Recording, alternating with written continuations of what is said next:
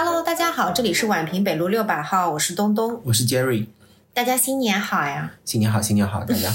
嗯，这期节目呢，也是我们从泰国回来之后的录的第一期节目，也是新年的第一期节目。对，新年回来第一周，大家都投入工作了嘛？嗯，那东东，你今年新年的第一周的工作感觉怎么样？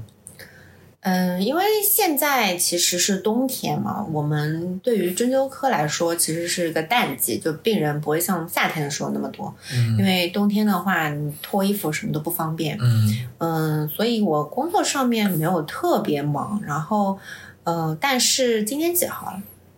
今天是七号。我们是每个月五号发工资，所以我五号的时候拿到了一笔，呃，算年终奖吧。嗯，多少钱啊？这个就不说了吧，反正没有很多啦，就是六位数有吗？六位数没有，当然没有啦。你你以为医院是什么地方？然后我就呃看到，就是有很多的视频号或者是一些媒体，其实都有在说，二零二四年应该是呃医护人员大幅度降薪的一年。嗯。嗯嗯，因为可能呃一些财政支出啊，然后总之就是诸多原因吧，就是可能二四年开始，呃，这个医疗行业就是医护人员可能就要开始呃大规模的降薪了。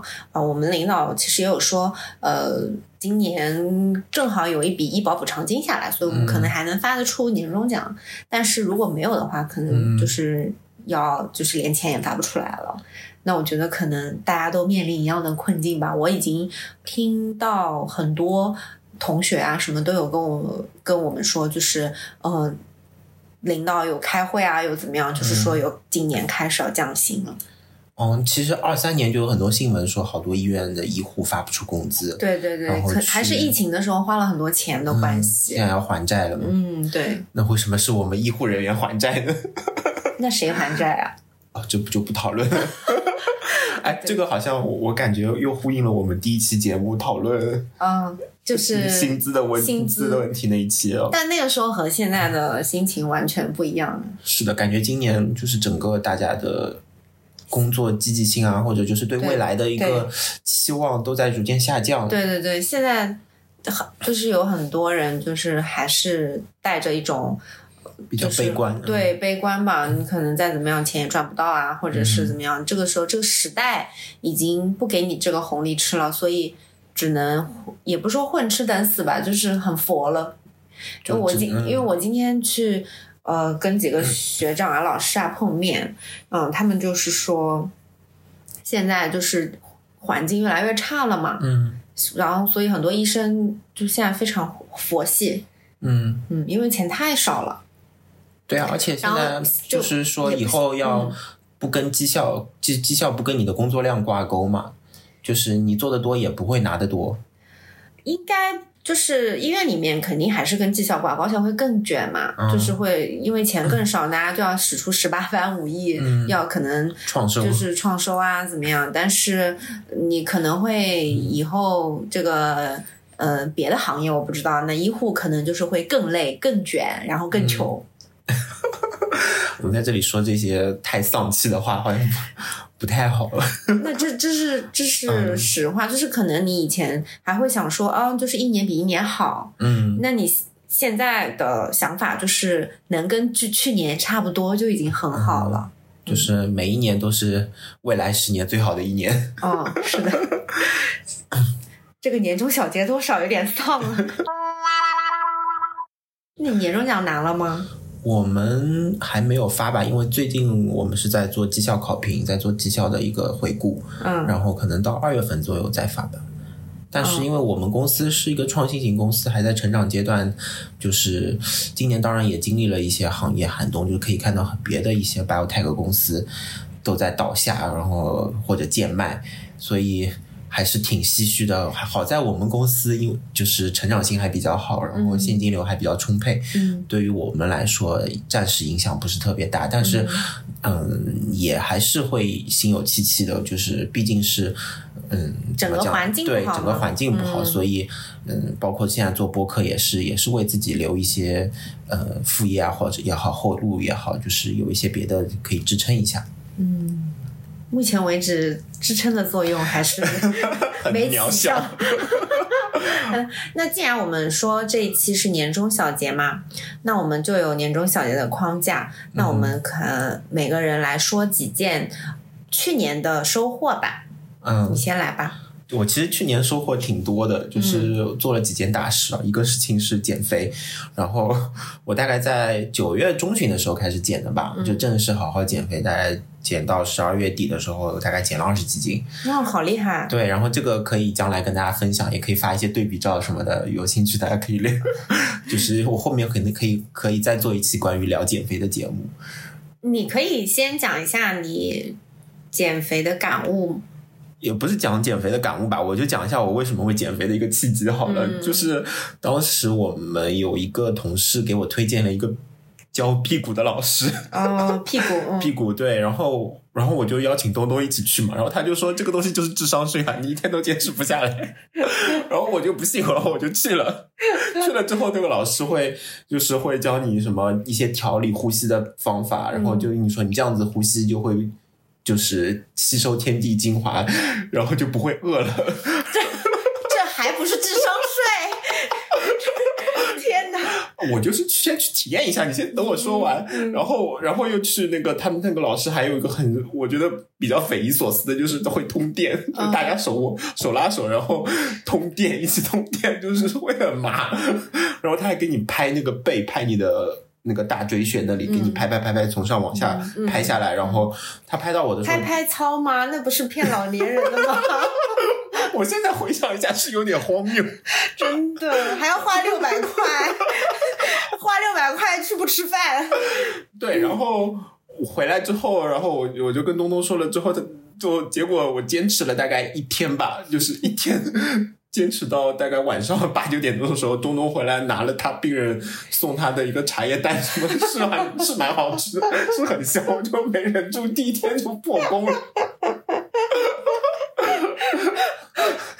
然后我就觉得这件事情很丢脸，我想说不行啊，老子一定要在别的事情上面把这个面子争回来。然后就开始减肥，我都不知道你减肥是因为这个，我的天！我就感觉你有一天突然发起疯来，每天早上六点钟起来，什么吃有氧，然后再去上班，晚上还要做力量，然后 哦，原来是因为这个，对，然后所以我觉得我现在还是挺感谢那个辟谷班的，就是、起到了个刺激的作用，对，是吧？就是一个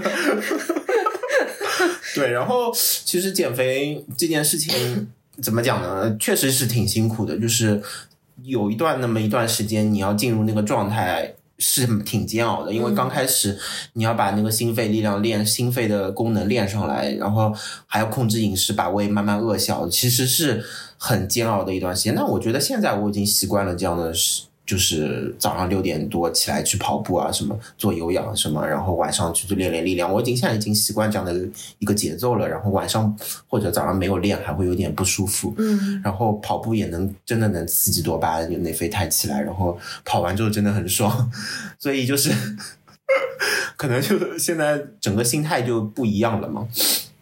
那关于具体的方法啊什么，我就觉得能减下来的人，就是可复制性都不高，就真的是需要天时地利人和，你又要有时间，然后你要有那个动力，然后你还要周围的人要不不能影响你。如果周围的人都很你很都是很爱吃的，你又很容易破功，所以这个还是挺难的一件事情。我我觉得很奇怪的一点，很神奇的一点就是，二零二三年我身边几乎百分之九十的朋友都在减肥，而嗯且都成功了，就是都瘦了很多。嗯，嗯，然后包括我本人是你也瘦了很多，呃，但我的瘦不是，呃，就我的瘦只是因为我那个集中一段时间特别忙，就没有时间吃饭。嗯但是我身边的很多朋友就是靠运动啊什么的嗯瘦下来，基本上就是呃吃的很少，然后疯狂运动。嗯我觉得这个基本上是没有什么可复制性的。就总结一句话，就是你要你享受的欲望一定要超过你想吃的欲望。嗯就是才会瘦下来。因为其实你再怎么运动，呃，你吃一顿就回来了。是的，就是因为吃饭的那个热量很高，然后就是你多吃，比如说像什么巧克力，甚至那些甜食或者高热量的东西，你一顿基本上你就白运动了。然后我有一个朋友就跟我讲，他说他觉得减肥的其中一个呃重要的点是要断社交，就是他说就是出去吃饭，跟朋友出去吃饭，他免不了就会吃的很多，嗯。所以他很厉害的一点是他自从减肥之后，基本上社交就很少。嗯，嗯我是就是我社交那时候也没有剪断吧，但是就是如果当晚有社交场合的话，我会饿上一顿，就是比如说晚上有饭局，我中午就不吃了，嗯，就通过这种方法，我觉得稍微好一点，控制一下。对，因为我觉得当时。呃，我是一段时，我差不多两周瘦了十斤，因为那时候，但这个肯定是不健康，也很快会弹回来。嗯，然后后面觉得说，这样想要保持这个这个效果比较嗯好的效果和后，的确我。我作为一个医生，我还是觉得，其实人是不需要一天吃三顿饭的。对，我现在是一天吃两顿，对我现在是一天吃两顿，有的时候一天吃一顿，嗯，就是嗯，你只要保持不饿就就对，或者有一点点饥饿感，就有一点点也没事，但是你只要保证你各种营养元素是摄摄入的对。足足够的，呃蛋白质啊，啊、脂肪啊、什么维生素啊、碳水啊碳水啊，它都能够保持在一个比较平衡的状态的话，其实就够了。然后微微的饥饿感的话，它可以让你的头脑更清醒。对，有一些细胞自噬的作用，嗯。会好一点，反而比那个你每一顿都很饱，对。反而人舒服很多，人状态清醒很多。对，所以嗯就是不是说在这里要推荐大家一天吃一顿饭，是我觉得没有必要，就是说你一定要去呃遵从说一一日三餐，我不觉得一日三餐是一个金标准。嗯，就根据自己身体的情况，让自己以舒适的状态，对，你才能维持的时间更久。对对对嗯对。对，哎，那这是你的一个收获嘛？因为你的确是瘦了很多，然后嗯就是所有的人，就朋友什么，很久没有见到你，都非常震惊，怎么瘦了这么多？就就就很 enjoy 这种感觉，你懂吗？就是洗刷之前吃辟谷般的耻辱。可是除了我，也没有人知道你去辟谷班吗。有我同事都知道，我还跟他们安利的，当时。哦，好好好哦，好的。所以让你瘦的那个动力是众人的眼光，对。那不不然怎么说人是个社会性动物呢？然后第二个就是，哎，我年底的时候去做了那个半飞秒手术，把近视眼开掉了，就是我觉得非常爽。嗯就摘掉眼镜之后，运动方便很多，然后整个精神面貌也好很多。嗯就包括我们一起那个工作的伙伴什么的，就见到我之后，因为我一方面又瘦了嘛，一方面又摘眼镜，然后我去开会的时候，他说他都不跟我，他都不跟我打招呼，然后后来再后来才认出来是我，然后他说我之前都不敢跟你打招呼，我都不知道是谁。有那么夸张吗？因为我们他是 base 在成都的那个同事嘛，哦然后很很久没见没见，然后就再见到我就真的不认识一样。包括我在北京的同事也一直说：“哎呀，感觉你变了好多，感觉不是一个人了，什么什么，开心吗？开心的。”所以就是人就是会，就是外貌整个变好了之后，人就会自信舒适很多。嗯，那当然。外貌还是很重要的。那当然喽，就是呃，我也是在今年年头的时候做的那个，啊，不对，去年了，嗯就是去年年头的时候做的近视眼手术。呃，当时是因为我们师门就是差不多大家都去做了，嗯然后大家都说哦，这是做完之后非常的舒适。嗯然后我有就是认识的老师在那个眼科的，然后就介绍了他认识的熟悉的医生，就给我做了那个手术。嗯然后做完一开始还有点不适应，甚至还会觉得不戴眼镜了，就是会有点没有安全感。对，会我会洗澡的时候会要去拿眼镜，感觉要拿眼镜，但是又没有东西。对，然后你出去的时候总感觉脸上少了什么东西，我我还去配了就是没有度数的嗯嗯眼镜，然后还戴了一段时间。但是等到后面习惯了之后，你就会觉得真是太爽了，就是首先你就是再也不用四处找眼镜啊、洗澡啊什么的，然后眼镜糊了你也不会对没有存在这样的问题。然后特别是像冬天什么一冷一热眼镜起雾，你就不会有这样子的那个烦恼。哦，还有侧睡的时候，你想躺下来看手机，侧睡的时候眼睛会压着。对，也很不舒服。然后眼镜可能，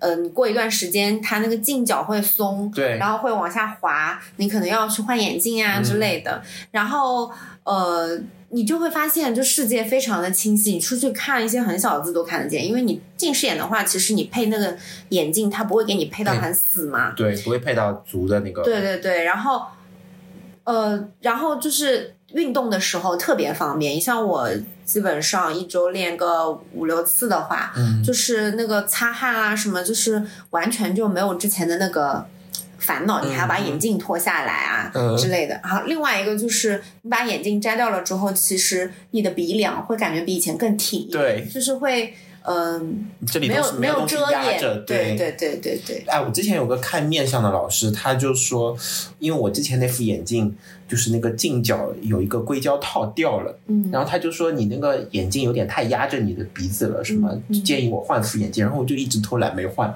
然后他就说，他他当当时的意思就是说，你这样子的话会可能会压力很大。然后我是正好摘了眼镜之后，我确实好像是觉得轻松了一些哦。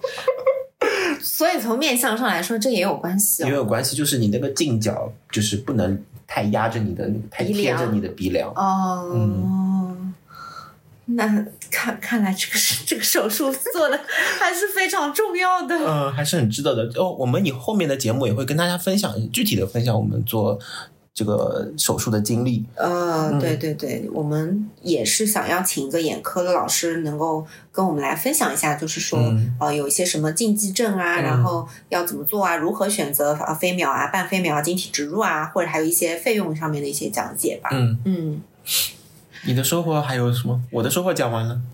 嗯，收获的话，其实我去年是还可以，因为我去年呃非常的忙，就是基本上从一从年头一直忙到年尾，就是感觉我一直都坐在电脑前 写东西，然后要么就在看书。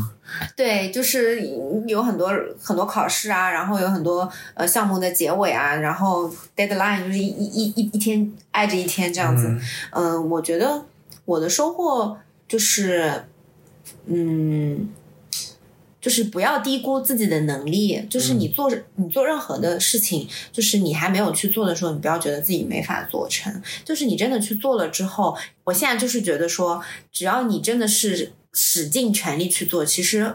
没有什么事情是做不成的啊！当然，这个事情的前提是这是合理的哈。嗯 那抢银行什么我做不成，就是说，我觉得说在合理的范围内，有很多事情你只要去想尽一切办法努力的去做成去做的话，其实大概率都是可以做成的。对，而且其实你只要开始，嗯，就一开始我们有我们很多人会拖延，是觉得这个东西太烦了、太难了，不想不想开始。对但其实真的开始，然后第一步，我现在在公司里面会学到一些新的工作方法，就是你把一个大的任务拆解成若干个小任务、小目标，然后这些小目标你还可以再拆，然后一个个完成之后，一个个去打卡，然后。打勾，然后这个完成了，那个完成了，然后一就是逐渐就能向那个大目标靠近了。对就对于具体的任务是这样，那对于具生活啊、工作其实都是这样。对，就是说，嗯，我们要活得具体一点嘛。嗯就是你要做一件什么事情，就是说先去做。从哪里开始做起？就是你嗯活得很具体的话，你就不会很累。就是我去年的时候拿了两个课题，嗯我就当时我也觉得，就是我那两个课题其实中间时间很很短，嗯然后我当时也觉得，呃，拿两个课题其实还是蛮累的。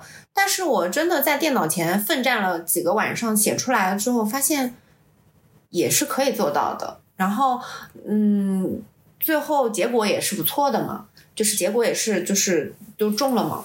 然后当时我就我就觉得说，其实很多事情就没有那么难，就是你只要去做。我我以前也觉得有很多东西我完全不会，就比如说你写标书啊，然后做统计啊，呃，做表格啊，然后就是做一些比较难度高一点的一些统计啊什么。我以前觉得我完全不会，我我都不会看，就那符号是什么我都不懂。但是你真的去学了、去看了之后，哎，你发现也就那么回事儿，对啊，就是你就也没有什么难的。对我今年也是跟统计什么打交道，因为今年我发了就是一投了一篇 Meta 分析嘛，嗯然后也是从刚开始对这个都不太懂，因为之前我没有怎么学过 Meta 这块的东西，然后一步步看别人别人的文章怎么弄的，然后看跟我我们我们的供应商沟通，然后因为我还要 review 他的东西，所以就是也是今年学到了特别多的一些新的技能。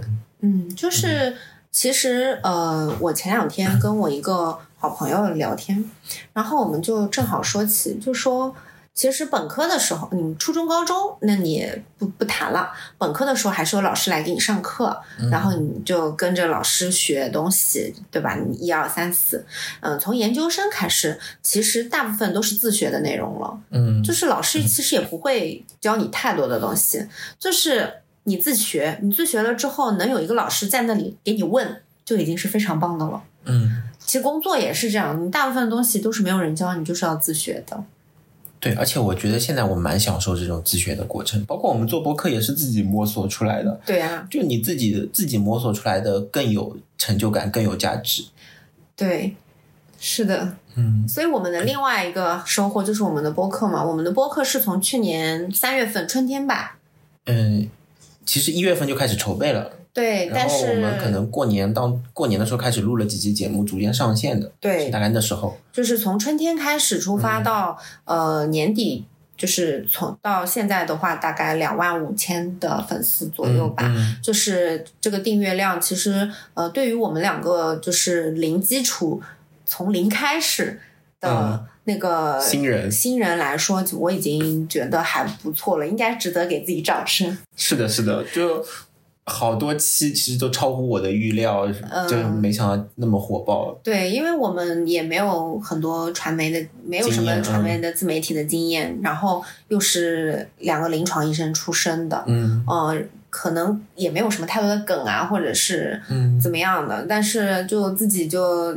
一腔热血再加上孤勇吧，我觉得就能到这样，当然是已经，我觉得已经很了不起了。然后，呃，当然还有我们绒绒毛的配合嘛，嗯就是他在我我们的各个环节上都给了很大的帮助。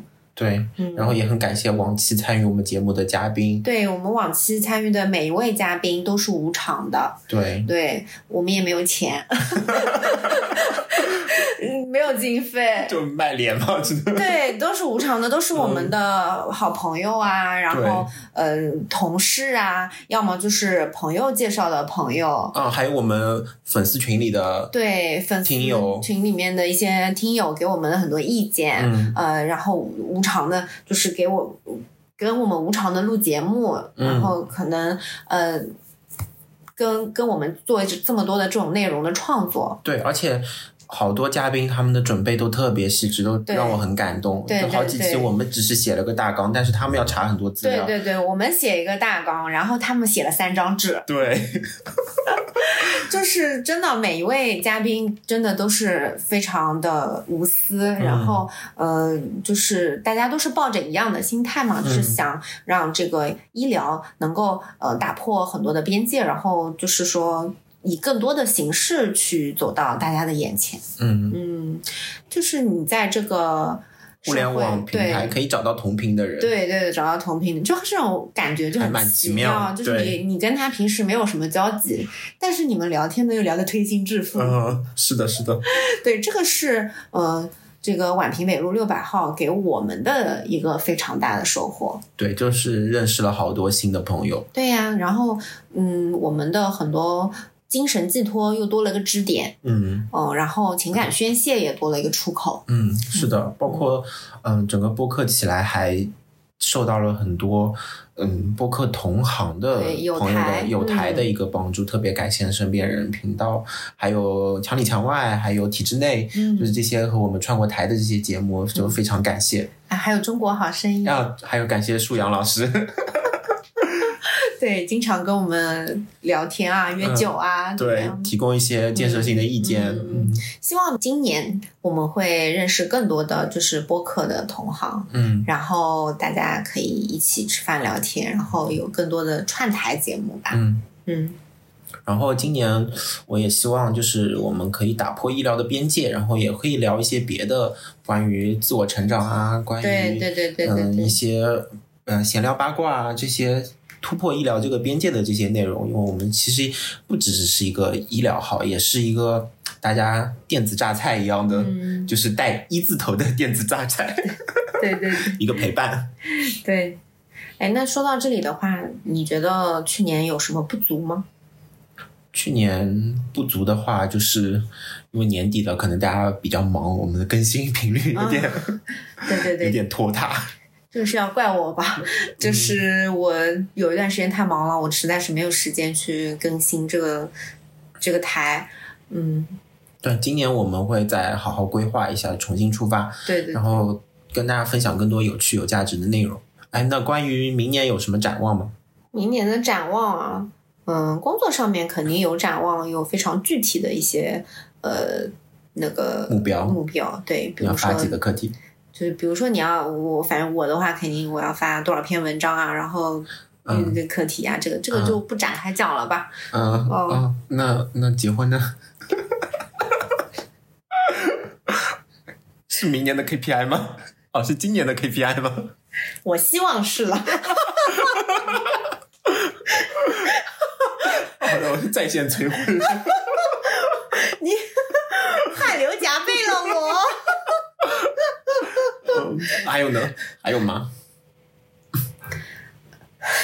我都一下子有点宕机了，我不知道说什么。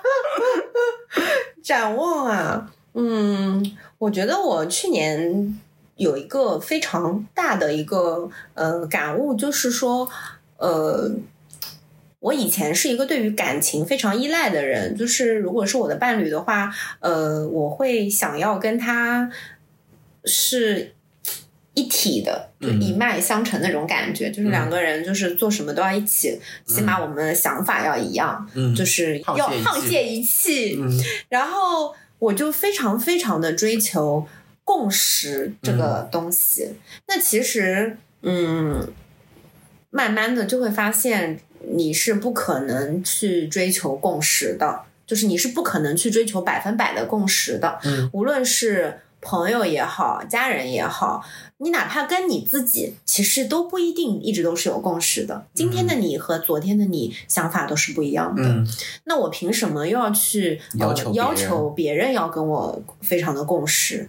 就是去年一年，我觉得我学会的最大的一件事情就是呃求同存异。嗯就是无论是朋友也好，呃，爱人也好啊，就是会觉得说，嗯，我们可以不一样，然后我们可以不需要有一样的呃爱好。爱好啊，或者是怎么样，但是我们可以有一个东西维系在那里，可以做朋友，呃，做爱人，那就是那就够了嗯啊、那两个人之间的各种的呃共识也好，呃进步也好，我们都可以去慢慢的去磨合。对，嗯就是这种感觉。所以我觉得在以前的我，就是我觉得我是一个嗯，有点嗯，也不能说疯批吧，就是呃非常拧巴的一个人。嗯就是我可能会觉得说。哎，你怎么会跟我想法不一样？你怎么会不跟我一起？或者说你怎么会这么想呢？然后我就会不高兴，嗯呃，不高兴了之后，我的情绪非常的外显，嗯然后就会造成两个人的不高兴，嗯或者说是你朋友也好或者什么的。呃，我对朋友其实还好，就是最多的还是对于另一半吧，嗯就是我会要求特别高，就是说你要跟我要怎么样，就是我会觉得说你你必须要理解我，嗯你必须要心疼我，你必须要怎么怎么样，怎么怎么怎么怎么样。然后现在就是，嗯，觉得我不能说我做的特别好吧，但是慢慢的就是我会知道说，其实没有一个人是有义务要去迁就要对我要要嗯怎么样的，然后也不会有人要必须跟你有这个共识。嗯就像我说的，我觉得我们自己和自己都不一定有共识，所以我我会觉得说，呃，嗯希望之后的我，就是今天以后的我能够，呃，越来越温和吧。就是我觉得我去年已经就是有做出了很大的改变和进步。嗯，这是一个自我消化、一个自我融合的一个过程。嗯，希望明年，希望今年就是说更加自洽，然后更加的柔和，然后在这方面就是说能够更有，就是包容性更强吧。我不希望是自己是一个很拧巴的人，我不能说我现在能做的有多好，但是，嗯，也是觉得说自我说服的能力会更强一点。嗯，但我这点我正好恰恰跟你相反的，嗯就是我原来是跟包括跟朋友相处也好，跟伴侣相处也好，我都不太会主动提出自己的诉求的人，都是一般是对方主导说他想要怎么样，然后我就要可以，就是即使是我不太愿意的，我也会迁就。嗯然后，但是从今年开始，就是我就是因为我会跟你学习很多你的一些表达方式啊，或者什么，就是我会想说，哎，我也可以提出自己的诉求，我也可以表达自己的情绪或者不满也好。开心也好，不满也好，都可以自己自由的表达，然后我就整个人就松弛下来很多。然后，嗯，所以我就觉得，就是我，我觉得我们俩正好是两个极两个在互相往对方的那个性格或也好，那个表达能力也好，或者是表达情绪的那个方式也好，就是互相在呃在怎么讲，在往自己往对方的那个方向在走吧，我觉得是。嗯然后，所以，但是我觉得今年年底的时候，因为我瘦下来之后，可能就是吃的有点少，情情绪有点不太稳定，就是有时候容易发脾气。就是我觉得，就是说，在自我和呃、他人的这个边界，其实是很难去做到非常呃。就非非常平衡的，就是你很有可能就是过于自我，你就会伤害到他人，对，然后你也可能就是过于呃顺从别人，你就伤害到自己。嗯所以我觉得对于我来说，我会要一直去探索这个东西。你爱自己没错，但是你不能太过于自我。人是一定要。当然了，我说的是你在乎的人啊，就是你的好朋友或者是你的爱人，是呃一定会做一些牺牲自己的事情，然后让你们的关系更好。嗯嗯不可能每个人都是为了自己。如果每个人都是为了自己的话，那就没有所谓的朋友和所谓的爱人这件事情了嘛。就是牺牲一小部分的自我，然后对对对。成就两个人或者一群人。对对对，那你好的朋友或者是好的爱人，那肯定是互相能够呃成就牺牲的，嗯嗯。就是你互相是牺牲一部分的自我，嗯。然后你们融合在一起，嗯。你们才是一个整体嘛。嗯嗯。嗯，我是这么觉得，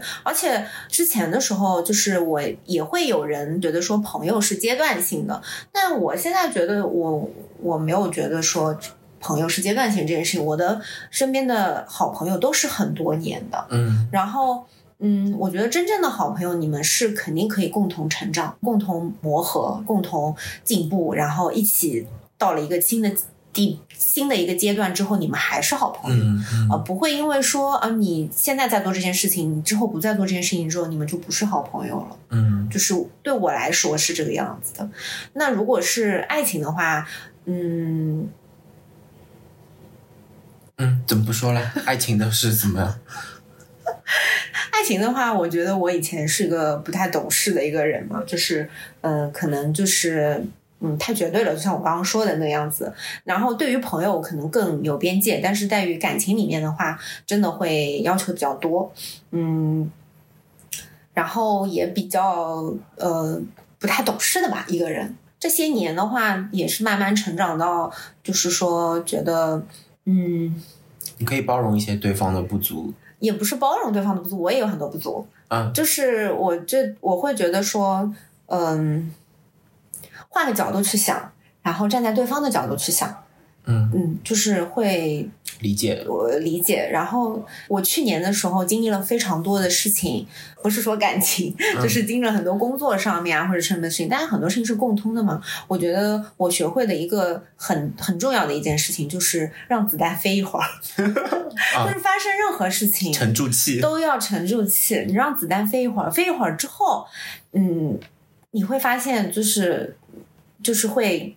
你就会有一个解决思路，你就会有个解决思路，然后或者说你就会在你的情绪下来之后，你看到这件事情的本质，嗯然后你的做法也会不一样。其实人的情绪是最无用的，在处理事情方面，对，就是如果你把情绪撇开的话，这件很多很多的事情处理起来就没有那么难了，就没有那么很复杂了。对，就我前面说的，就包括拖延也好，就是其实拖延也是一种情绪，对然后你也是因为懒啊，或者就是觉得烦就不想做，然后你真的就开始做的时候，包括今年工作很多事情，因为我其实很今年我很多挑战。其实挺大的，就是嗯包括很多跟专家的沟通也好，包括公司的项目也好，都是之前我没有做过的。然后就是今年，嗯，也很感谢我的领导，然后就就给了很多的方法学的一些指导，然后就是，那你真的自己开始一步步做，然后就算出了一些错没关系，你就解决问题就是了。遇到问题解决问题，在那边抱怨啊，或者是在那边。跟人家反复的说这些你你遇到的困难是没有用的，你就是解决啊，就是把你的问题摆在面前，然后摊开来看，其实都没有那么难嗯。嗯，是的，就是嗯，我觉得我们做不成一件事情，大很很多时候是因为害怕，或者是不去做，嗯就犹豫啊、害怕这些负面情绪。嗯呃，或者说是你要面子，或者是怎么样。但是如果能把情绪放下，只是奔着解决事情嗯，的去的话，很多事情会变得容易很多，轻松很多啊。对对对，这个是我觉得，嗯，我去年学到的一件比较一一个一个比较大的一个感想吧，嗯就是说，嗯，事情只要去解决，然后不要让情绪去占上风。嗯嗯然后还有一个就是平衡好自我和他人的关系，这个自我和外界的关系就很重要。嗯其实，嗯，现在有很多人都会提倡说爱自己、做自己嘛。对，但是在我看来，我并不觉得说提倡每个人要爱自己和自己和做自己。嗯，如果你这个做自己这件事情，你这个自己是非常糟糕的，那还是不要做自己了。我觉得要去治愈自己，嗯就是要修补好你自己，嗯你再去做自己。如果你这个人本来就是很拧巴，或者说很孤僻啊，或者是很自私的一个人，嗯那你你去做自己，这不是一件好事。对，但是就是我觉得这句话适合对以前的我说，就是因为我以前是属于那种很 I 的人，然后很内向的人，然后就呃不太愿意表达自己很多情绪，然后也不太愿意跟朋友说太多嗯自己的一些事情。嗯然后，但是就是这几年开始慢慢转变，就做自己，然后开始表达，然后开始倾诉，开始跟朋友走得更近了一些之后，哎，我做自己之后，我觉得人好像整个人轻松下来很多，就不用心里背负很多事情。包括今年，哎，我还有个成就是跟家里面就是有一些，就是跟我爸妈好好的聊了一下，然后很多误会也都解开了。嗯所以，嗯，做自己这件事情就是因人而异吧。嗯，就是你很，如果你原来觉得自己太很多事情你不会沟通，然后不愿意沟通的，你尝试着打开自己，然后做自己，可能会对你后来的人生会有一些帮助。对，就是还是要做一个好的自己吧。嗯嗯，就是嗯，爱自己也一样嘛。我觉得大家都在提倡爱自己，但是我觉得爱自己和自私是两码事。嗯，就是我其实还是有接触蛮多人打着爱自己的名号，然后伤害别人嗯对，然后伤害别人，美其名曰就是说啊，就是爱自己。那其实这是不对的。你爱自己的前提一定是建立在不伤害别人的基础上，嗯对，这是个良性的前提嗯上，嗯你是爱自己的。嗯，哎，对，还有我们今年还有个感悟就是少吃苦哦，会吃苦的人会吃一辈子的苦，是不是也是爱自己的一方面？对对对对对，就是我身边有几个血淋淋的例子，就是我一个朋友，他一直都非常娇气，不愿意吃任何苦，嗯从小到大就是不愿意吃任何苦，真的从来也没吃过苦。但是他没有伤害别人哦，就是他只是拒绝了一些事情而已，对但不但不代表他要求别人做什么事。对，就他遇到一些呃要吃苦的事情，他就会去拒绝，然后就换一条路走。嗯，嗯，这也是他的一个人生的信条或者一个选择。对对对，当然，我觉得就是这条这条方法，我觉得应对 PUA 特别好。哦，嗯，就我觉得今年你你特别会反 PUA，就是你跟我说了很多例子反 PUA 的反 PUA 的例子。我说的都是跟领导吧。对对对对，就今年跟我说什么发年终奖算系数那个事情。哦，我觉得是真的是，因为你你很快就会反反驳那个领导跟你说的什么，但是我一般我就我就想不到怎么反驳他，我就觉得你很厉害。我就是我就是比较难被 PUA，就可能过于自信吧。就是我，嗯，我去年的时候，我的人生信条是尽人事听天命。嗯嗯，我觉得这个世界上面有太多的事情是事与愿违的，嗯，不可能是你想要怎么样你就怎么样。嗯，就是你你做你要做成一件事情，其实运气是非常非常重要的。嗯，就是包括你想要发财，你也要靠时代的红利一样的。嗯你不是说你你你今天做了十二分的努力，你就可以得到你你你不是说你今天做了十分的努力，你就可以得到十分的收结果。获，嗯就是在现在这个社会，可能你十分的努力能够有七分的收获，已经是上上之选了。嗯那你当年的时候，可能你时代蓬勃发展的时候，你十分的努力可以得到十二分的收获，但是现在的时候，可能你十分努力就是零分收获。也不说零分收获吧，就是现在很多人他可能没有那么以前那么多机会、那么多机遇，然后没有那么好的一个环境给到你的时候，就是也放过自己，就是不要对自己要求那么高，就觉得为什么自己做不到，不是你你的原因，你你可能已经尽了你最大的努力，但是是这个时代的因素或者是环境的因素没有办法达成某些目标，这个也是没有办法的事情。包括一些领导会，包括一些长辈也会说也会说我们那个年代怎么怎么样，吃了多少苦什么的，那大家各有各的苦。对，就是就是，我觉得，呃，运气是一件非常重要的事情，所以我会觉得说，尽人事听天命，就是放过自己嘛，你不要太过于苛求，说我一定要一个怎么样的结果，嗯，但是今年我的信条改了，嗯，我的信条改成遇强则强。哦，签名改成遇强则强了。对，我是觉得说，呃，当然了，尽人事听天命，还是就是放在那边。嗯。就是我会，我我会觉得说，嗯，我尽了人事，如果如果这个结果没有那么尽人意的话，我会再去努力一下。嗯嗯，就是问我自己，我有没有就是完全尽力？嗯，就是如果我尽了十分的力了，我还是没有得到结果，那我就去尽十一分的力，你再去试一下。嗯如果这个东西你真的很想要，这件事情你真的很想做成的话，嗯那就再去努力一下。哦就是不要遇到困难你就退缩了，就是遇到困难你就迎难而上，你就遇强则强，可能就会有不一样的后果和结果的。嗯有的时候就是那么一口气啊。是就是现在可能大环境比较低迷吧，所以好像都在鼓吹躺平啊、嗯啊咸鱼啊什么啊，然后就是什么，包括都在什么说不婚不育啊，然后嗯、把钱省下来吃喝玩乐啊什么的，就就有很多人就是会有这样的。但我其实是觉得说，你越是经济低迷的时候，其实你越要努力，就是你要去想尽办法去寻找一个出口，去做很做一些努力，做一些事情。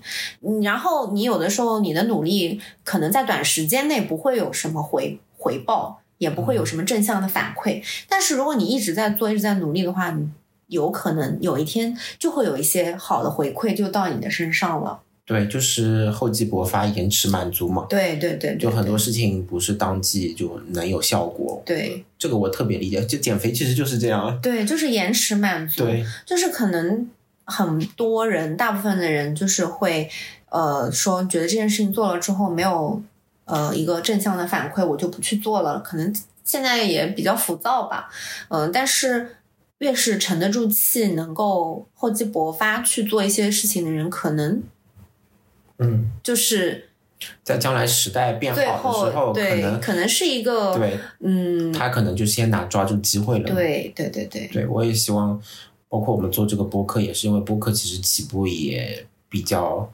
嗯，我我们这个播客其实做的在医疗这个赛道里面起步算是比较早的一个播客了，嗯嗯然后也是希望能够，嗯，笨鸟先飞嘛，先早点做起来，看看将来是不是能够吃到一些时代的红利、自媒体的红利。